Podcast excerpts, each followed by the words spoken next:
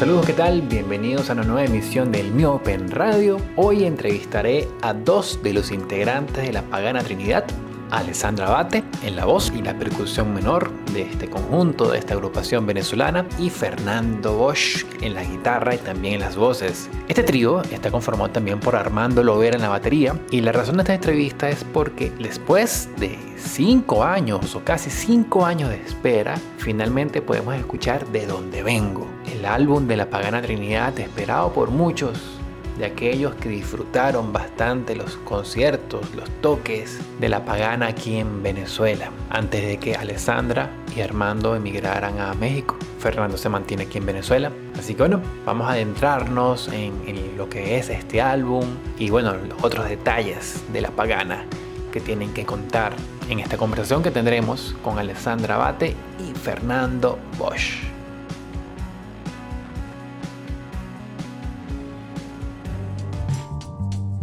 Y tengo al bueno, vía Zoom Alessandra Abate, cantante de La Pagana Trinidad, y al guitarrista Fernando Bosch. ¿Cómo están muchachos? Además que hace una semana exactamente lanzaron finalmente el disco de donde vengo, el disco esperado desde hace bastante tiempo y que finalmente podemos conseguir en las distintas plataformas que hay disponibles. Ahora, ¿cómo están? Humberto, ¿cómo estás tú?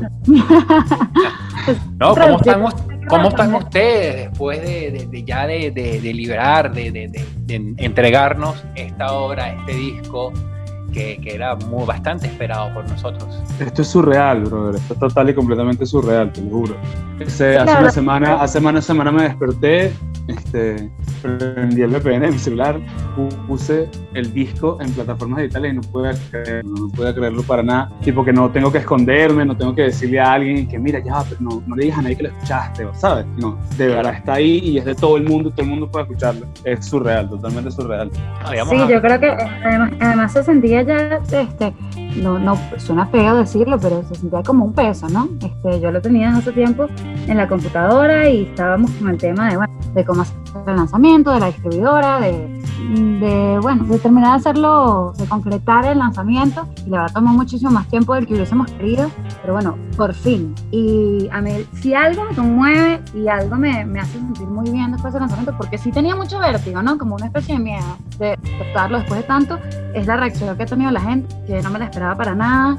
Eh, sorpresivamente hay gente que sí, que después de años todavía que todavía se murió por escucharlo, que, que, bueno, la verdad nos han llegado mensajes espectaculares de gente que, que, de alguna forma compartió toda la etapa de la pandemia en Caracas, en el momento en el que compusimos y tocamos ese disco en la ciudad, y, y bueno, por el país, y, y, algo dejó porque, porque bueno, años después todavía como que el río suena. ¿Cómo ha sido esa reacción? Porque además ustedes tienen seguidores de esa época en la que si mal no recuerdo, ni siquiera se llamaban la Pagana Trinidad, sino que anunciaban los flyers con los nombres de cada uno de ustedes.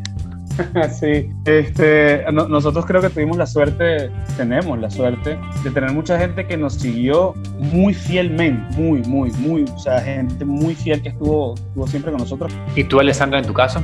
Bueno, nada, las reacciones para mí han sido súper, súper, súper conmovedoras. He recibido un montón de mensajes y, y he estado de verdad como leyéndolos con toda la atención que me tienen y, me sorprende mucho cómo, cómo está vinculado siempre el sentimiento desde la pagana o a Caracas o a la playa o a Venezuela.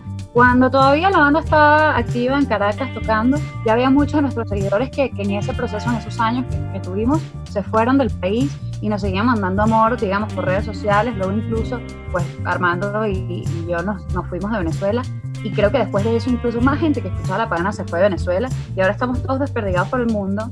Y, y de alguna forma, este, que, que, leía un mensaje que me escribió una amiga hace un par de días, eh, de alguna forma siento que fue como, como, no sé, un síndrome de quinto año, que todos sabíamos que, lo que, que, esta etapa de la vida pues en la que quedábamos, algunos se iba a acabar, que, que, bueno, que, no sé, como, como algún sentimiento de, de, de, final o de cierre en el que todos dejamos el resto y estábamos totalmente comprometidos y, y, y digamos, viviendo la intensidad emocional a todo lo que da y, y, fue espectacular. Honestamente siento que vivimos unos días espectaculares en Caracas eh, antes de que, digamos, cada quien agarrase por su lado y no hablo solo de la pagana, hablo incluso de, de, de los seguidores Y ahora pues muchos están afuera y muchos me escriben que, que lloran porque escuchan el disco y les remite a esa Caracas que vivieron, a esos últimos días en la ciudad, a la playa, a Margarita, a La Guaira, a, no sé, a su, a, su trago favorito, a un abrazo a unos amigos.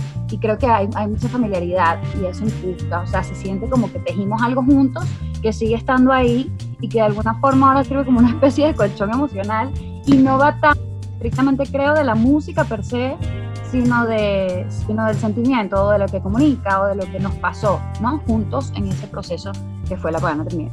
Eso, a eso iba, te me adelantaste con algo, Alessandra, en el sentido de que, bueno, uno escucha el disco y nota esa, ese sentimiento caraqueño o esa impronta del ser caraqueño y sus derivados, como por ejemplo el ir a la playa a La Guaira o las distintas rutinas que pueden surgir, incluso las rutinas tanto festivas o placenteras como incluso los, los problemas que se pueden enfrentar en un, lugar como este, ¿no? Y, de hecho se, notan bastante en la primera canción, la canción con la que comienza el álbum. Eh, eso es, en realidad fue, ha sido así propuesto como objetivo o solamente es un resultado inconsciente que ustedes después pillaron, oye, pero, pero esto es más que todo un registro de lo que ha sido nuestra existencia o nuestros años en, en esa Caracas en la que estamos, en el caso de Fernando o en la que estuvimos en el caso de ustedes dos allá en México.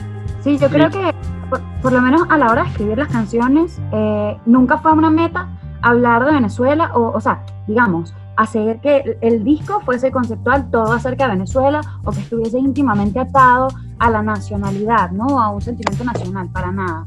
Por supuesto que, que sí son eh, en alguna medida autobiográficas o, narran de las cosas que te sacuden, pues, y, y evidentemente al vivir en una realidad como la venezolana es inevitable que algo de eso te salpique y que algo de eso salga a flote en, en las canciones. A mí ahora me conmueve justo con lo que te mencionaba, que, que que bueno, que como producto, si veo el disco ahora en la distancia, con el tiempo y desde otro país, pues sí, es profundamente este, venezolano. El disco se llama ¿De dónde vengo? por, por uno de los temas, pero realmente es un nombre ideal porque sí creo que encierra un poco, no solamente un sentimiento venezolano, sino un sentimiento muy de ese tiempo, ¿no? Quizás un poquito apocalíptico, este, y un sentimiento también más allá latinoamericano. O sea, que si bien creo que es venezolano, creo que dialoga muy bien y, hace guiño con, con muchas cosas que, que, no nos pertenecen estrictamente a los venezolanos, por mencionar el ratón de Choc Feliciano o, o, cualquier tipo de la cumbia que no es estrictamente propio, pero que, pero que sí, por supuesto, salpica el que es venezolano y creo que sí, sí quedó como una suerte de guiño, como que el que entendió, entendió. Y, y lo que me sorprende es que, que sí, o sea, que, que sí hay mucha gente que está reaccionando justo a eso. No sé qué a, mí, a, mí, a mí, sinceramente, eh, me sorprendió gratamente esa, porque sin duda es como el, el, el, lo común en todos los comentarios de todas las personas que están escuchando el disco, todas tienen que ver de una u otra manera con eso, con el recuerdo que, que, que, genera escuchar este disco, porque de alguna manera fuimos soundtrack de, de ese dos, tres años de, de movida de la pagana en Caracas, ¿no? Y yo viéndolo desde acá incluso, sabes, que, que, todavía sigo en, en Venezuela, me, me, genera lo mismo y es, es, bastante loco y raro ver como personas que están regadas por el mundo, como se me escribía una amiga desde Australia y me decía, qué locura que pongo el disco y cierro los ojos y estoy otra vez caminando desde Discovery ahora qué sé yo dónde, después de un show de La Pagana. Y es súper, súper, súper interesante sentirlo de esa manera y saber que todo el mundo lo siente igual. A mí sí me pregunto si, el que está en Caracas no la, no, la extraña de todas formas, ¿no? Porque, porque se, cambia tanto, tantas, tantas realidades cambian, tantas personas se van, tantas etapas se cierran, se cierran los bares, o sea, cambia absolutamente todo eh, con, una, con una velocidad que, yo no creo que, que, la añoranza que yo tenga de Caracas pues no la tenga Fernando o no la tengan muchas de las personas que, que aún están viviendo allá. Totalmente. Uno, vive, uno vive acá eh, eh, como una Caracas anual o semestral casi, como si fuesen ciudades diferentes que van mutando, que va mutando y uno ni se va dando cuenta, ¿no? También, porque si te pones a, pararte y a pensar mucho en que está mutando, ya te deja atrás el tren y, y, no te pones al día. Pero, pero pienso que eso está jugando a, a, nuestro favor en el sentido de que, bueno, la gente quiere escuchar más el disco eso porque quieren sentirse acá de una u otra manera. Ahora, ¿y eso, eso no los pone ustedes quizás en un compromiso para una eventual, un, un, eventual segundo álbum?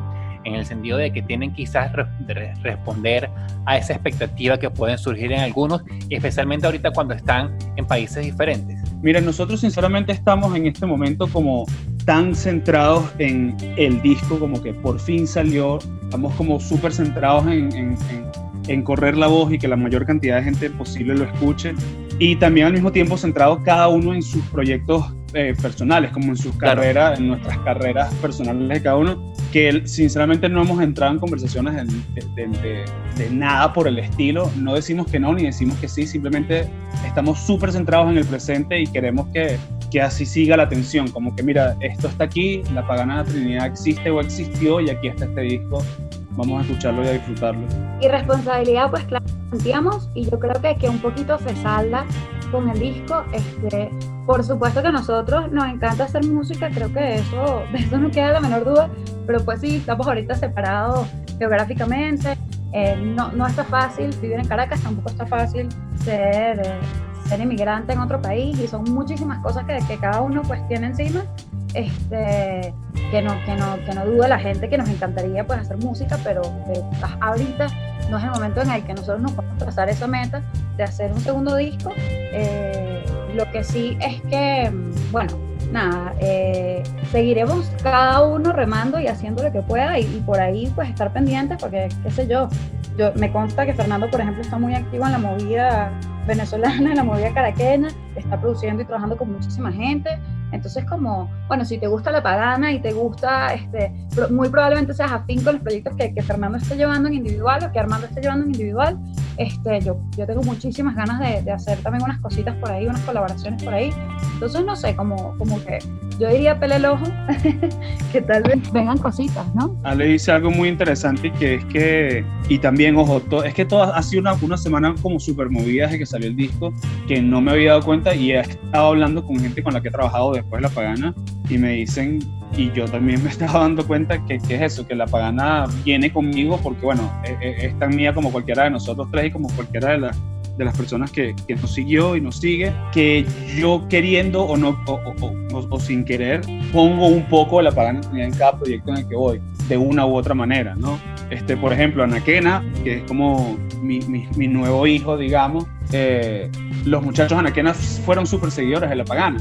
Y cuando yo entré a trabajar con ellos, eso nunca se habló, como mira, vamos a utilizar un poquito de, la, pagana. Y resulta que eso me, me, han comentado como que, claro, tiene sentido después de escuchar este disco, de escuchar esta canción, de escuchar este ritmo, que esté esto acá en la pagana, que esté esto acá en, en, en Anaquena, disculpa, por decirte un, un ejemplo. Entonces es, es bastante interesante lo, lo, que, lo que significa la pagana en cada uno de nosotros. ¿Cómo, cómo hace una banda en el momento de componer, de escribir, para elegir, o sea, cuando una, una agrupación tiene tantas influencias, hablábamos de, mencionaste hace unos minutos, Alessandra, por ejemplo, de, de, ritmos que quizás no son asociados directamente con lo venezolano, pero que en Venezuela fue un país en el que confluyeron tantas culturas de tantas regiones en algún momento que hicimos, las asimilamos y las adaptamos y las interpretamos a nuestra manera.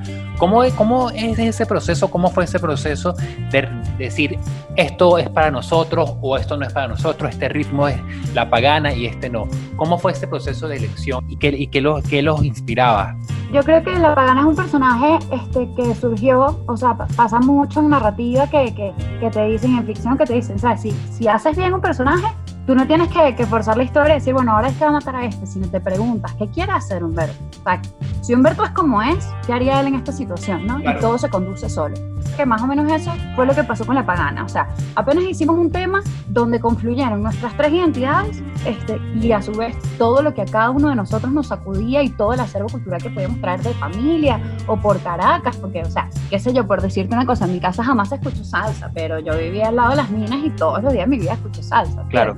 Entonces, hay muchísimas cosas que, que le sacaste a la ciudad, ¿qué tal? Y éramos tres identidades que confluyeron. Cuando sale eh, el primer, digamos, este, cuando estalla la primera canción de La Pagana y decimos, ¡Ah! mira, aquí salió algo, ¿no? Algo que evidentemente tiene una textura propia, tiene un tono, tiene, pues todo lo, todo vino como absolutamente de forma intuitiva, nunca tuvimos que, restringirnos, nunca tuvimos que decir, queremos hacer tal cosa, pero la pagana no puede. Era como, bueno, además hay muchas cosas que se podían paganizar, ¿no? Este, como que nos pasa que de hecho... Ese, término, ese término lo utilizamos. Y quizás uno de los temas que paganizaron es Clavelito Colorado, que es original de Simón Díaz, me imagino y nosotros le metimos este movimiento pélvico, evidentemente, y la paganizamos.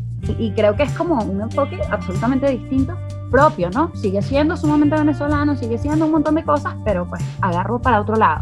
Este, con la pagana ha sido muy sencillo, yo creo que también porque ese sincretismo eh, que, caracteriza la pagana caracteriza al venezolano y a, y a Venezuela. Y, y, basta migrar para darse cuenta de eso. O sea, yo estoy en un país que también pasó por, digamos, un proceso de colonización, pero que se resistió totalmente al proceso de colonización, quizás porque era más sólida la cultura o lo que tú quieras, o sea, ya no me voy a poner demasiado intensa, pero aquí tú caminas por la calle y sigue habiendo una tradición súper marcada de los pueblos prehispánicos, o sea, incluso fenotípicamente, aquí hay muchas cosas que se han mantenido intactas, en cambio Venezuela es totalmente distinta porque yo creo que desde el principio fuimos tan abiertos, o sea, desde que llegaron los españoles fuimos tan abiertos, nos mezclamos tanto, la historia de Venezuela es una historia de sincretismo, de mestizaje, que además después con las olas migratorias de los europeos, con la, con la guerra española, con la Segunda Guerra Mundial, o sea, cuántas olas de migración tuvimos y cuántas veces nos mezclamos.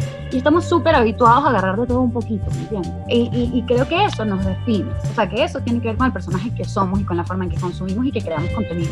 Y, y no lo sabía, digamos, hay muchas cosas que yo no sabía sobre mi propia cultura que ahora que estoy en otro lugar las veo con muchísima claridad. Y creo que la pagana no es sino un reflejo de eso, o sea, de algo que, que no necesariamente identifica a Alessandra, Fernando y Armando, sino al venezolano, ¿no? Y a su manera de hacer collage y a, y a pegar en un corcho todo lo que le funciona y todo lo que le gusta. Y, y, hay algo importante, como yendo al núcleo de tu pregunta, nosotros, y, apoyando lo que dice Allen, nunca, nunca nos paramos en ver qué íbamos a hacer específicamente con el próximo tema que estábamos haciendo. Ya hasta el final, cuando estábamos cerrando el disco, fue como que nos sentamos y dijimos, ok, vamos a hacer, vamos a medio irnos por acá. Pero de, de esa misma manera se, se empezó a grabar el disco, ¿no? Nosotros conocemos al Negro Álvarez, empieza nuestra relación musical y amorosa con el Negro Álvarez, llegamos a Remoto Estudios, él nos pone en contacto con Ricardo, empezamos a grabar el disco, que en realidad eh, fuimos a grabar una canción y nosotros abrimos y cerramos los ojos y de repente había pasado un año y medio, dos años y ya teníamos un disco grabado. O sea, nunca fue como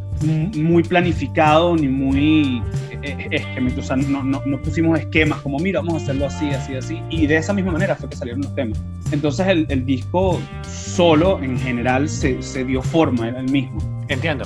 Hablan de, hablan, de, hablan de que el habilito colorado del maestro Simón Díaz, pero también hay una referencia y un guiño bastante importante a figuras como Aquiles Nazoa con, con La Víspera Brava, una, una, una canción que puedo, puedo, decir y confieso aquí que es una de mis preferidas del disco. Sí, me gustaría que me hablaran de, de, esa, también de esa intención quizás de hacer una revisión por, por esas figuras de, de, nuestra cultura, ¿no? de nuestra cultura tanto musical, incluso en este caso, en eh, cuando mencionó Aquiles, la literaria. Sí, este, en mi caso particular escribí, eh, escribí esa canción porque um, yo fui cuentacuentos y, y yo en el, en el, colegio hacía teatro y fui cuentacuentos eh, con el grupo de, de, una amiga muy querida, Luis Esqueda, y... Y a mí no me, no me, cada vez que me asignaban una, un, cuento de estos de la ratoncita presumida, un cuento de princesas, a mí no se me daba el delivery, porque quizás por mi personalidad, como que no, yo no soy así muy meliflua, como de Floripondia, y no había manera. Entonces, haciendo la que contaba esos cuentos, ¿no? El tragasueños, la avispa ahogada, o sea, cuentos como un poquito más de carácter, un poco más. La avispa fue, por supuesto, siempre uno de mis cuentos favoritos, eh, y además me encantaba la reacción que generaban los niños. Eh, y bueno, voy a confesar, yo no sé si ya lo sabes, pero que la avispa yo la escribo a partir de una discusión fuerte con mi mamá, porque mi mamá es una persona con un temperamento bastante fuerte. Y fue como un poquito de mezclar cosas eh, y, de, y, de, sacarme esa, ese, ese, insecto peludo que tenía en el pecho, esa rabia que yo tenía, y, y, al mismo tiempo pues hacer guiño y hacerlo de una forma no tan personal, este, sino aprovecharme de, de algo que, bueno, que estaba ahí, que, me encantaba y que funcionaba, que, era la avispa ahogada de aquí en que además es tributo a esa canción porque, bueno, en todo lo, que respecta a lo musical, es muy el ratón de Cheo Feliciano. Entonces yo creo que es como un doble tributo. Este, y al mismo tiempo, pues sí, eh, habla un poquito de, de, algo, de un escenario mío personal que tengo en la casa. Pero bueno, eso creo que es primera vez que lo digo, de hecho. No, sí, porque además... Igual, mamá, si escuchas esto, te amo. O sea, la gente se pone brava, está bien. Exacto, escucha la canción y todos nos, estamos invitados a la reflexión, porque invita a la reflexión en la canción, además del, poema como tal. Me escuchas, de fábula, perdón. Aló. Sí, sí, Muchachos, y, siempre, eh, o sea, este año eh, tan, tan, tan particular, tan extraño para todos, ¿se habían propuesto junio como fecha de lanzamiento o quizás aprovecharon este momento en el cual la gente está buscando mucho refugio, mucha compañía en la música y lo vieron como el pertinente para, bueno, para decir, aquí está la pagana Trinidad, estamos con ustedes? O sea, la verdad estaba la intención desde el año pasado este, y, no había una, una, razón más que la falta de tiempo, a lo mejor de recursos, de, de, claridad, una decisión con respecto a cuál era el mejor formato de distribución, este, terminar de, bueno, de, pagar el arte, o sea, cosas de verdad como detalles, pero que no están totalmente afinados y, y no terminaban de pasar. Y no es tanto que aprovechamos un momento táctico en el que las personas están en su casa y podían escuchar el disco, sino que aprovechamos el tiempo de la cuarentena este, y, esas horas extra de no tenernos que trasladar y que mover y que hacer diligencias y fueron, quedaron justo atar todos esos cabos sueltos este, a terminar de, definir detalles y decir, si no es ahora, o sea, si en cuarentena no hay tiempo. No, no lo decía por, desde el punto de vista de, estratégico como tal, sino como momento en el cual sea, se ha hecho una, la cultura, o sea, bien el cine, sobre todo el cine y la, y la música que se pueden disfrutar en este momento a través de plataformas de streaming, de internet. El teatro quizás es más complicado, en las artes plásticas aún más. Pero sí, ha habido como un fervor por, por, por encontrar por encontrarse en la obra, por reencontrarse con la obra y además que ha habido más tiempo de disfrutarla, ¿no? de, de, descifrarla, de interpretarla, de, pensarla. Totalmente. Tanto ustedes como creadores como uno como, como consumidor.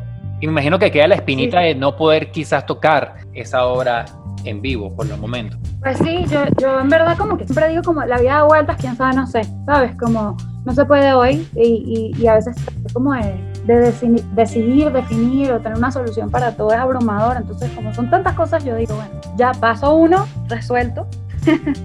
Ojalá sea el paso dos en algún punto, eh, no lo sé, pero... Sí, Como, como, como te decía hace rato, estamos como súper centrados en el presente, eh, en, en correr la voz y que el disco se escuche, que es como lo, eh, lo, decía, lo decía al principio, es como un peso que tenemos desde hace rato de tener eso en una gaveta ahí sabiendo que, que al final tiene tanto cariño y tanto trabajo y posiblemente han pasado todos estos pensamientos por nuestras cabezas, pero yo personalmente he hecho como el ejercicio de cuando llega un pensamiento de eso y que no puedo con él en este momento porque no hay mucho que hacer, simplemente lo agarro, lo aparto y sigo. Y, y, y, sigo, en este caso, hacia él, bueno, vamos a hacerle promoción a esto y vamos a intentar que que la mayor cantidad de gente posible lo escuche. Vale recordar también que en los créditos figura, ahorita que hablamos de músicos importantes, está Morocho Gavidia, Jonathan Morocho Gavidia en los créditos del disco.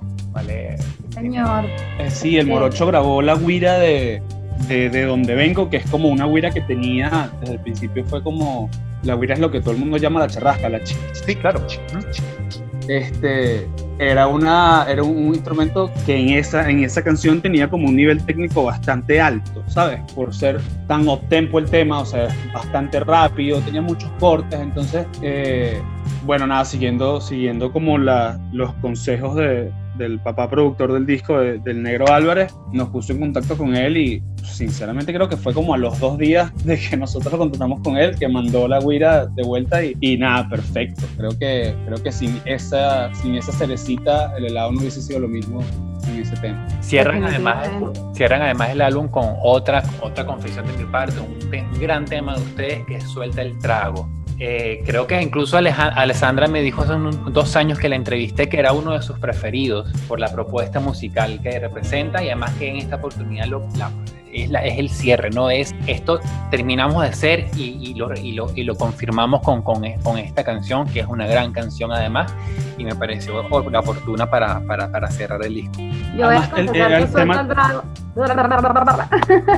Dale, dale, Pedro.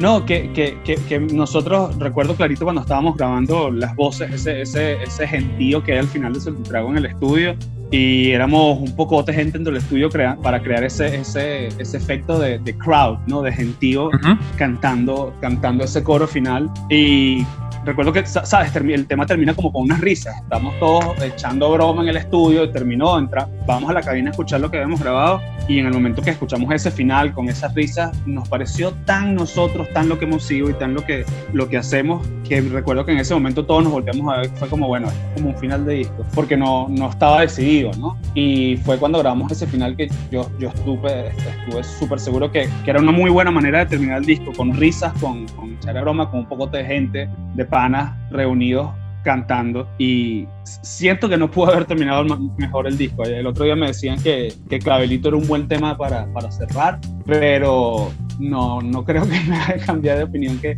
que Suerte el Trago era un temazo para terminar. Además, cómo termina, o más allá del tema como tal, cómo termina. Cómo termina, la forma, claro. Sí, la forma en que termina es, muy la pagana. Y yo, yo voy a confesar que a mí me cuesta mucho escuchar el disco, porque, bueno, porque para el que no ha cantado un disco o no, eh, la referencia que tengo es cuando te ves en un video, que, que es como, ay, pero qué angustia, porque me veo así, porque veo así, porque así, que cada gafa tengo y tal.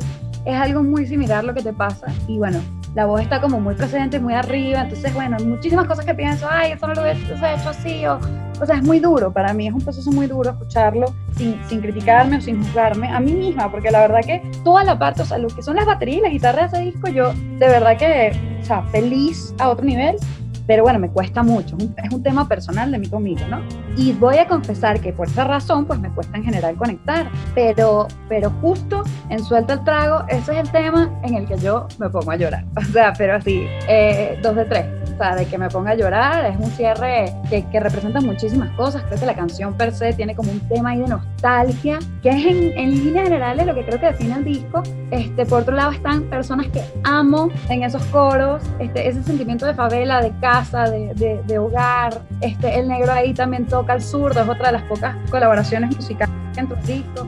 son muchas cosas, ¿no? Y la canción estalla y luego terminan esas risas y esa intimidad, este, cómo la canción crece y luego y luego nos quedamos en el cuarto los que somos, ¿no? Me, me, mueve muchísimo ese tema y la verdad creo que es mi favorito. O sea, creo que, que, sin duda de todo el disco es el que, el que más me gusta. Un poquito largo, pero, pero pues vale la pena, yo creo. Creo que es el más largo ti. Teníamos, teníamos muchísimas ganas de, de, hacer los singles, pero yo, yo hice alguna, algunos experimentos eh, editando el tema, a ver cómo podíamos cortarlo y la verdad que no, no, no hay manera de que, de que, si cortamos el tema para que entre en radio funcione el, el tema como tal. Y, y, nada, preferimos dejarlo, dejarlo así e irnos con Aguasalá, que, que además de ser uno de los últimos temas que hicimos para el disco, eh, me parece súper interesante que es una canción que hicimos en 2016, si no me equivoco, en carnavales del 2016. Fue una de las Creo que fue. O sea, sin, sin duda. Y, y, es un tema que se grabó en ese mismo año y lo escucho hoy y de alguna u otra manera sigue sonando actual, o sea, es un tema que fácilmente puede sonar 2020, ¿no? Hablando de tendencias, de, de sonido. Entonces, nada, nos fuimos con Aguasalá, que además es un tema que amamos, un tema que tocamos muy poco en vivo porque queríamos justamente eh, también hacerlo single en algún momento y que lo estábamos como guardando. Entonces, nada, quedó perfecto porque poca gente en teoría escuchó ese tema y el golpe es más fuerte cuando, cuando suena en la radio. Es divertido. Además, además creo que viene a complementar muy bien lo que, digamos, lo que habían sido los sencillos o las cosas que la gente había escuchado a nosotros hasta la fecha, porque había mucha crítica, incluso aguaceros un poquito apocalípticas, ¿sabes? Y hay como un subtexto eh, de denuncia eh, de dónde vengo, están las otras que tienen referencias literarias, como el señor Valerí, como es el caso de la avispa, o sea, había mucha cosa intensa, ¿no? Y, y, y bueno, nos hacía falta ese frescor de, de mar, de chapuzón, de, de que bueno, también nosotros nos enamoramos y nos reímos y a veces no, no estamos tirando piedras, ¿no? Exactamente. y, que Aguasalá viene con ese espíritu y, y, está, está bien también, o sea, este, y muchísima gente ya nos ha mandado el comentario de que, bueno, me siento, siento que tengo una empanada de cazón en la mano y una malta fría, ¿sabes? Que bueno, yo que estoy afuera, esas imágenes te digo que cada vez que alguien dice malta fría, empanada en la playa, no sé qué, uno, a uno se le baja todo. Este, el, el, uno cambiaría su reino por eso Y, bueno, creo que, es un, creo que es un guiño de eso y me gusta. Me gusta. La Pagana, la Pagana tuvo, por más que, que, fue una banda siempre bastante de, de, ciudad, ¿no? Eh, muy, de Caracas, nuestra energía tenía muchísimo de playa, tenía muchísimo de costa. Y, eso, que dice Ale, como que complementa muy bien ese, sonido de, la arena en los pies y, las olas llegando a la, orilla que tenía la pagana y no hay muchos temas, eh, se refleja eso, entonces también como otra razón para que, el, tema que, que, saliera con el disco fuese Agua Salada. Para que lo escuchen los que están escuchando esta entrevista si no lo han escuchado. claro que sí. Muchachos, un mensaje final para, para cerrar la entrevista, algo, algo que consideren pertinente y no hayamos tocado durante la conversación. Yo tengo algo que tengo que, que, que decir.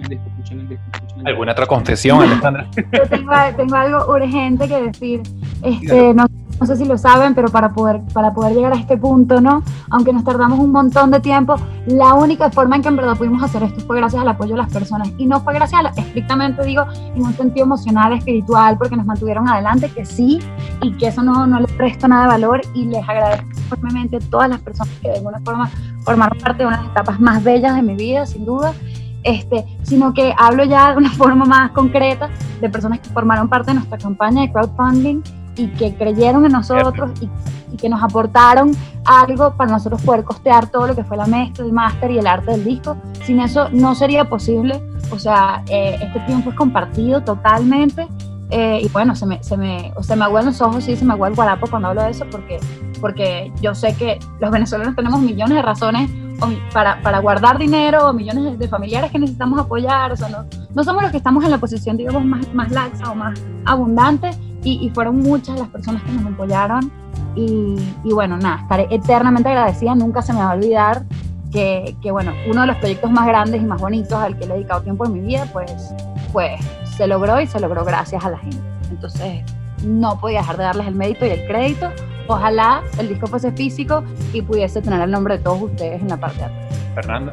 Yo, yo estoy, nada, es como agradecer también y más allá de agradecer a la gente que, que nos ayudó a, a, que el disco estuviese en la calle, es agradecer a todas y cada una de las personas que han escuchado las canciones, a, todas las personas que fueron a todos los conciertos, a todas las personas que estuvieron ahí en el estudio con nosotros. Gracias y mil gracias y mil gracias por también haber sido parte de, de, esta belleza y, esta universidad que fue para nosotros la Pagana Trinidad y que escuchen el disco, escuchen el disco que tiene demasiado cariño y, demasiado trabajo bonito ahí. Y último, pero no menos importante, súper gracias a los medios de comunicación, en este caso a ti Humberto, porque en verdad a mí me sorprendió mucho, o sea, me sorprendió mucho que nos dieran el espacio y la apertura, y la verdad es que tenemos ya bastantes entrevistas pautadas y, y que nos ayudan a difundir este trabajo, me parece espectacular. O sea, jamás pensé que iba a haber un huequito para la Pagana Trinidad, digamos y, me, me, sorprende todo lo contrario, así que bueno, gracias a ti también. gracias, a ustedes por, por este tiempo, eh, por estos minutos y gracias por, por ese disco, que, que, está, lo celebro porque está bastante, bastante, bastante bueno.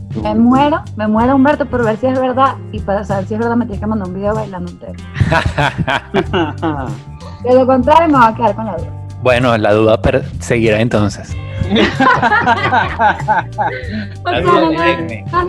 Qué buena respuesta. Ese corte fue tan abrupto porque culminó la versión o el tiempo que da la versión gratuita de Zoom, por eso fue tan repentino y tan brusco. Pero bueno, luego nos despedimos, me despedí tanto de Alessandra como de Fernando.